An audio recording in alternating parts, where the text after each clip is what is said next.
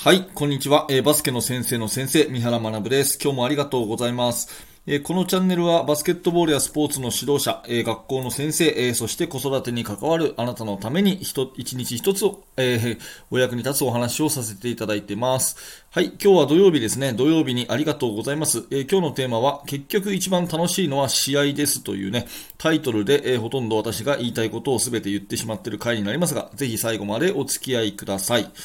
えー、この話をしようと思ったきっかけは NBA のあるニュースが、えー、飛び込んできた、えー、のがきっかけなんですね、え何かというと NBA のオールスターゲームが7年ぶりに東西対抗の普通の試合形式に戻すと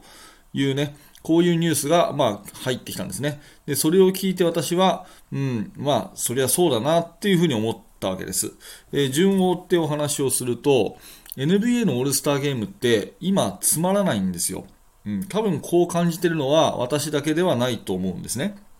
で、えー、何がつまんないかっていうと、選手が全力でやらないから、こう、試合っていう感じが全然しないんですね。まあ、言葉は悪いですけど、だらだらやってるっていう感じになります。で、昔はね、えー、私が NBA を見始めた1990年代、2000年代の前半あたりは、結構真剣勝負で、あの、延長戦になったりとかね、えー、すごいこう、接戦だったりとか、えー、ファールアウトする選手もいたりとか、そういうところで結構バチバチの試合でね、オールスターゲーム面白かったんですよね。うん。ただ最近になると、やっぱりオールスターの試合で怪我をしたくないとか、まあ、どっちかっていうとこう休憩っていうような、レギュラーシーズンのちょうど真ん中にね、えー、やるので、休憩っていう意味合いが強くて、まあ、あの、まあ、力抜いてやろうよみたいな風潮が、どう、もうここ10年ぐらいになりますかね、まあ、あるんですね。で、ファンとしてもちょっとそれどうなのと、あんま面白くないよねっていう声があって、で、どうしたかっていうと、一つの対策としてルールをいろいろ変えたんですよ。まずは、あの、スーパースターがですね、レブロン・ジェームスとか、えー、ヤニス・アンデト・クンポとかね、その時のスーパースターが、こう、自分の選手、自分のチームに選手をこう呼べる。要は東西対抗じゃなくて、どんどんこう、選手を呼べるっていうね、ドラフト制にしたとか、あとはクォーターごとに決着をつける。まあ、あの形とかね。えっ、ー、と、ターゲットスコアっていう風にして、なんか何点取ったら勝ちみたいにして、時間を無制限にしたりとか、まあ、いろいろいろいろやったんですね。うん、ただ、え結局、やればやるほどつまんなくなったっていうところがあると思います。っていうのも、今回もね、えー、そのコミッショナーのアダム・シルバーさんが、今回の今年のテーマは、バスケットボールへの回帰であるっていうふうに言って、ね、バスケットボールへの回帰を目指して、7年ぶりに東西対抗の普通の試合形式に戻しますっていうふうに言ったんですね。だからこのアダム・シルバーさん自身も、今までの NBA は、オールスターはつまんないな、やっぱり普通のゲームに戻そうっていう、そういう、えー、話を感じてるんだと思うんですね。で、まあ、これを聞いて私は結局、まあ、試合が一番楽しいんだよなっていうふうに思うんですね。うん。で、いろんな特別ルールを設けたものの何をやってもつまんなかったと。で結局選手たちが一番熱中する、一番楽しいと感じるのは、まあ、勝ったり負けたりがつく普通の試合ということで、まあ、バスケットボールで試合以上に楽しいものはないっていうことをね、えー、私は再認識したわけですね。で、この学びを、まあ、指導者の現場で、ね、えー、これを聞いてるあなたもね、多くの方はバスケットボールの指導者の方だと思うので、その指導現場ってことでちょっと置き換えてみると結構学びがあると思うんですよね。うん。まあ、私たちは日頃の練習を指導するときに、当然このゲーム形式の練習もさせると思うんですが、それ以外の、まあ、いわゆる練習、ドリル、やらせますよね。で、それって、ある特定の技術を身につけるために、ね、または、え、体力を身につけさせるために、または動きを覚えるために、試合をこう変形させますよね。うん。まあ、変形っていうのは例としては、まあ、速攻のね、走る、体力、走るスピードを身につけたいから、スリーメンをやりますとか。スリーメンっていうのは、ね、人数を5人のところを3人にして、で、ディフェンスを取り除いて、3人対0でやってる、まあ、試合の変形ですよね。とか、あとは特定のプレーだけを指示して3対3やったりとか、まあ、ドリブルを禁止して5対5をやったりとか、まあ、いろんな形で変形がありますよね。で、練習の、まあ、成果を出すためにね、変形させるってことはもちろんもちろん必要なんですよ。うん、これはもちろん必要なんです。ゲームだけやればね、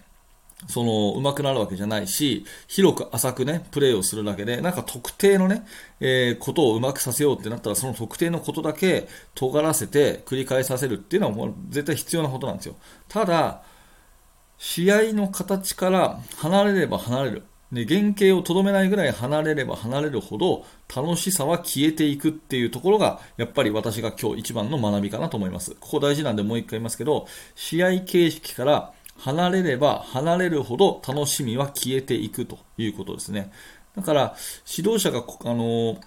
練習を作っていくときにいろんな形に変形するんだけれども結局熱中して本気で選手がやらなかったらそれは身につかないんですよね。NBA の一時のオールスターゲームのように、えー、だらだらやるだけってなったら、それは全く身につかないわけですから、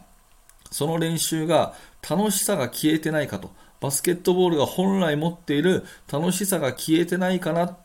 ていう観点は常に持っておくべきなんじゃないかなっていうふうに思います。うん。だから、まあ楽しさのためのアレンジは不要っていうことも言えますよね。こんな風にしたら面白いかなとかね。こんな風にしたらもっともっと楽しいかなとかですね、こういうアレンジっていうのは実はこねくり回すだけで意外と不要なことが多いと。うん、そっくりそのままバスケットボールのゲームを楽しませた方がよっぽど選手は熱中するし、真剣にやるし、だからこそ上達もするということですよね。うん、なので、なんかこう、うん、面白おかしく笑いが起きるようなそういうなんか工夫みたいなものは意外と練習では不要だったりすることが多いのかなと。うんまあ、生まれて初めてね、えー、バスケットボールを始める子にバスケ好きにさせてあげるっていうためには少しね、なんか目先を変えたアレンジみたいなのもあって、もちろんいいと思うんですけど、基本的にはやっぱりえー、子供たちっていうのはゲームが好きで、バスケットボールが一番面白いのは、試合形式ということは、これ間違いないかなというふうに思います。なので、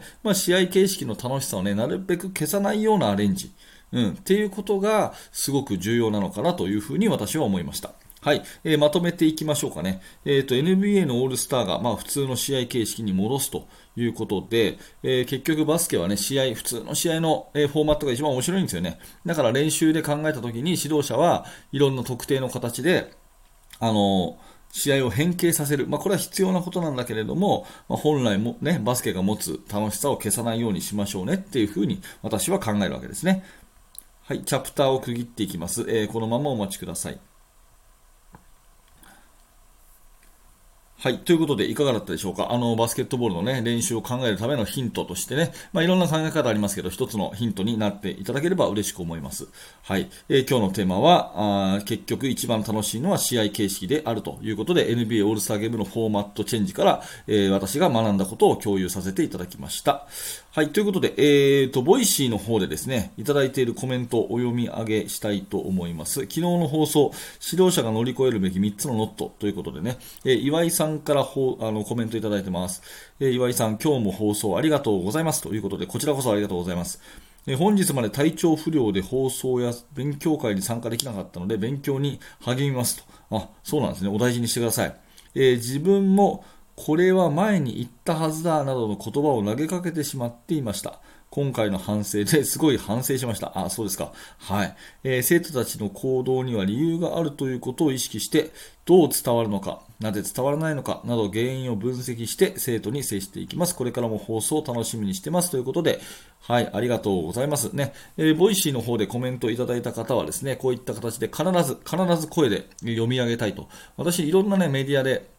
あの YouTube だとか、えー、Twitter だとか、Instagram だとか、いろんなところでこうね、えー、発信していて、コメント追い切れないんですよね。YouTube の方のコメントとかもあの結構見れなかったりするんですよね。で、あんまり返信してなかったりするんですけど、 Voicy の方は必ず、必ずこう読み上げて、質問なんかにも答えていきますので、えー、ぜひ、 Voicy の方で、あの、コメントね、よろしくお願いします。あの、 Voicy 以外でこれ聞いてる方も、ぜひ Voicy のフォローをしてください。はい。ということで、えー、毎日毎朝放送してます。今日の放送がね、面白かったなと思った方は、ぜひチャンネル登録していただけると嬉しいです。またですね、グッドのボタンを押して応援していただけると、グッドのボタンって押すとですね、あの、結構こう、いろんな人に届きやすくなるんですね、この放送が。なので、グッドのボタンを押して応援してくださるととっても嬉しいです。よろしくお願いします。えー、最後にメルマガ登録ぜひしといてください。えー、メルマガ登録していただきますと、私のね、ね、えー、方からあなたにいろんなコーチングのアドバイス、または1通目で限定の動画プレゼントしてますので、えー、ぜひぜひメルマガの登録よろしくお願いします。この放送のね、えー、概要欄ぜひ見ていただいてメルマガの登録よろしくお願いいたします。